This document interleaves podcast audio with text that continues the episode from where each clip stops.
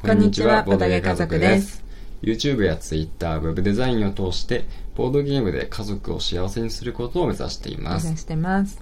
夫のあーくんと妻のまやかでお送りしていますお。願いします。今日のテーマは、2年間ボードゲームにハマった結果ということでお送りしたいと思います。なるほど。うん。まあ、2年間、厳密に言えばね、うんもうちょっとなんだけどさ、うんうんうん2年半まではいかないぐらい、そうだね。うん、なんだけど、うんうん。そう、まあどんな風になったかなって、うんどうなん。ん影響があったかなって、はいはい。ボードゲームにハマったことによってね。そうそうそうそう、ちょっと思い返してみようかなと思って、いいよ。うん、そうなんだよねう。ん。まあまず一つ目はあれかな、うん。まあほ他でも言ったかもしれないけど、家族とのつながりが増えた。ああ、そうだね。うん、そうなんだよね今までやっぱりさ、うんこう大人になって、うんうんまあ、話題がないとね、うんうん。なんか用がないとさ、うんうんまあ、親に連絡取らなかったりとか、うんうんうんまあ、兄弟とあの連絡取らなかったりとか話をしたりとかっていうのもあんまりなくなってきたけど、うんうなんん。かもう最近はねあの口を開けばボードゲームうんうん。出会ったらボードゲームうんうん。次はどんなボードゲームをやるんだいみたいなね、うんうんそうだねなんかそううん最近はまた何買ったのとかさ そうそうまあ、そういう話題にもつながってねうんうんなんかこう今日久々に会ってうん何から話しかけようとかそういうのがないよね、うんとりあそうそえうずそうなんかうんまたボードゲーム買ったのとかさうんねあるよねそうそううそう、んやっぱりコミュニケーションツールだからさボードゲームは、うんそれが家族にも当てはまるから、うんそう家族ともねうんなんか、やっぱりそれを通して、うんき気さくにうんうん話しかけたり、うん話話題が会話できるようになったりとかね、うんうんそういうのがやっぱりあったかなあったねうんマイカは私うは、んまあ、まだまだだけどねこれあの うんまだまだだけど理解力がうん少し上がったかもしれないおー上がったんです かまあでも確かに上がってるよいや、うんそれはねあの、み見ててわかるかな、うんうんやっぱりね最初の頃はね、うやっん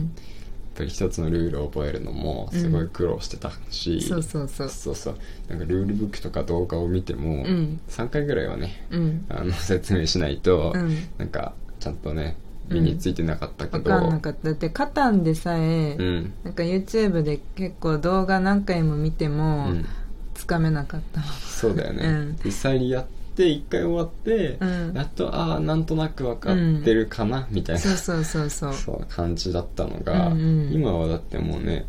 まああの簡単なものだったらもう人に説明できるしうんうんうんそうそうもともとこう説明したりとうかんうーんなんだろうむ文章を理解するの苦手な方だったけどね、うん私はうんうん最近割となんだろうなそれこそこう本を読んでる、うん本を読んでないとさうんこう活字が読めなくなるというか、うんあるじゃんなんかこう文字を読めなくなってるみたいな気づいたらうんうんでも、まあ、本を読むのももしかしたらうんボードゲームのうんルールブックのおか げでそこまでよく読めるようになってるかもしれないうん最近だってさ本読んでもさ、うん今はなんかほら一冊丸々さ一気にさうん読めるようになったうん、まあまあ確かに、まあ、以前はあれだもんねほぼ読み読み切る本がなかったもんうね、んそう苦手だったんだようん、、ね途中まで行って次の本行くみたいなうんねそうそうそうそれをずっと繰り返してたそもうんね小さい頃から国語苦手だったんだよねうん文章よまあでもさうん結局うんうんなんだかんだ僕の方がうルんールブック読んで、うんそれをまやかに伝えることの方が多いじゃん、うんうんでもその説明を聞いてうん理解できるスピードが上がってるような感じる、僕はどっちかっていうとうんうん最初はなんかうん本当に、まあ、僕自身もやっぱうりん完璧に理解できてない状態で説明するから、うんうんまあ、分かりづらいのは分かりづらいと思うんだけど、うんうんそれで一応言っても、うんなんか「ん何何?」いちいち言葉の一つ一つでさうんつまずいたりさ、うんその組み立て方がさとかさ、うんやっぱりねイメージとかがねうんつきづらいんだろうね最初はね、うんうんうんあそういうのがねうん分かってきたりとか、うんうんうんそうだねそういう理解する飲み込む力っていうのは、うんやっぱ上がってるんじゃないかなって、うんうんうんこれは他の家族にも言えて、ううんちの母親なんか、うもう60近くなんですうが、んうんなんかね本当にいやほんなんかゲームのルールとか、うん覚えるのも超苦手なタイプなんだけど、うんうんそれこそねあのウィングスパンとかそうそうあなんか鳥がうん綺麗でカラフルな、うんうんそういうちょっと大きめのゲームなんですけど1時間ぐらいかかるやつなんですけど、うんうんでそれのルールやっぱり覚えるのってそんな簡単じゃないんですようね、ん簡単じゃないんだけどなんかねやっぱり可愛い鳥っていうので、うん結構 ねそういうのがあるとうんなんか覚えられる、うんそれもやっぱりそこまでの間にやってきた他のボードゲームの、うんやっぱね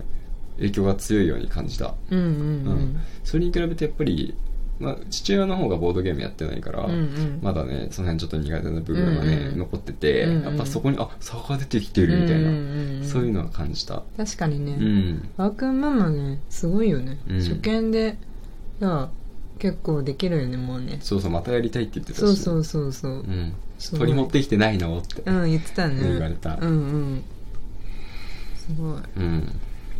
なんか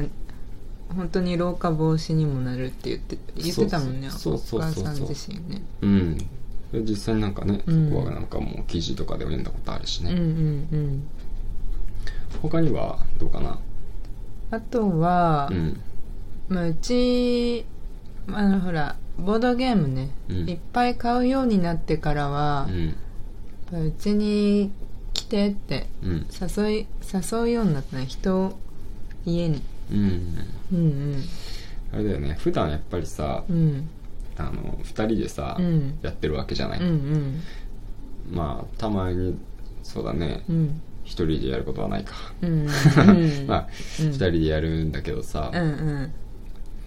どうしてもなんか2人だとこうバチバチのね、うん直接対決としかできなかったりしてそうだねやっぱりそうなんだよね3人4人になると、うん同じボードゲームでも、うんまあ、完全になんかこうちょっと色が変わったりとか、うんうん雰囲気が変わったりとか、うんうんね、いろんな要素が増したりするから、うんまあ全然同じゲームでも、うんなんか面白さが変わってくるからそうね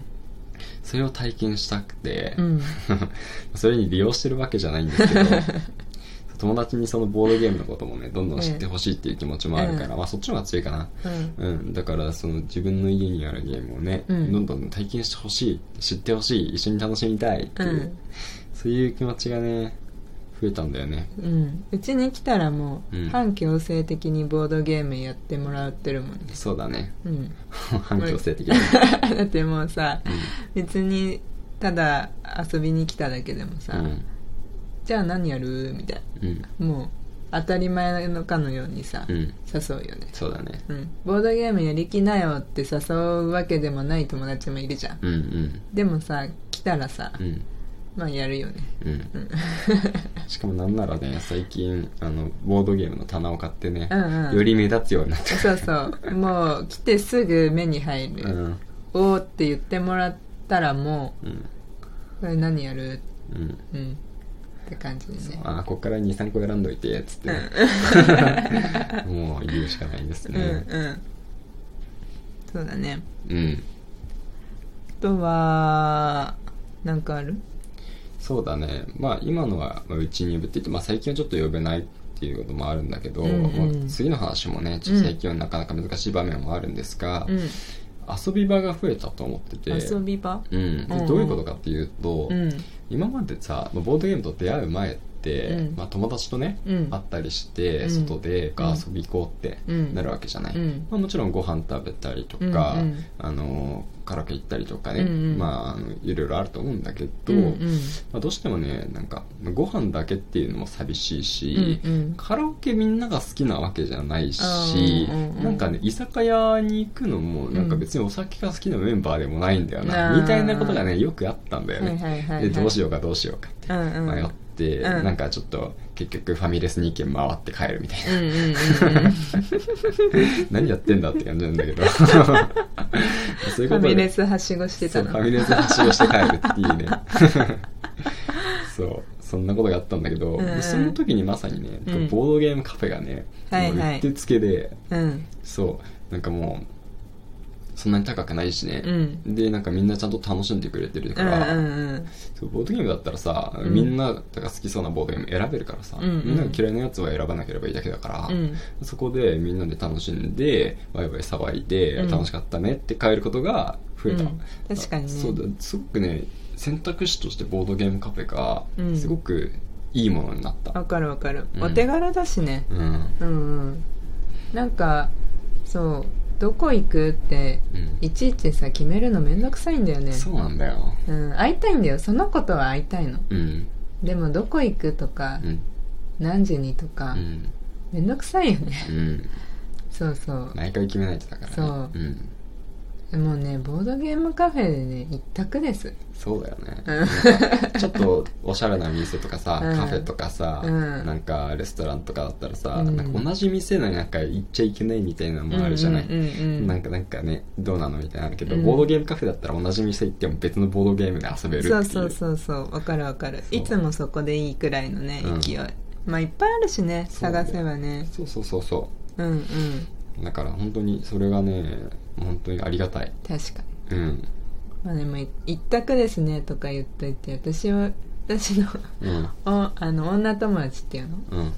でだけで行ったことはないわまあね今んとこないわ逆にまあどっちかっていうと誘うより誘われる側だからねいつもねそあうあだからそう自分で企画するわけじゃないからなんか場所ももう指定されてるからねうんメーカーの場合は、うんの方が多いね確かに、うんでも徐々にあれじゃないうちに来た人とかだったらボードゲームっていう選択肢が見えてくるんじゃないですかそろそろ、うん、そろそろねそうだね うんうんうんちょっと次は女子会ボードゲームもやってみてくだあさあいーいいねいいね、はいというわけでまあ今日はね、うん2年間ボードゲームにハマった結果こういう影響がありましたっていう話をしていきました、うんはいまた明日もねうん配信をしていきますので、はいどうぞお楽しみにはーいバイバイバイバイ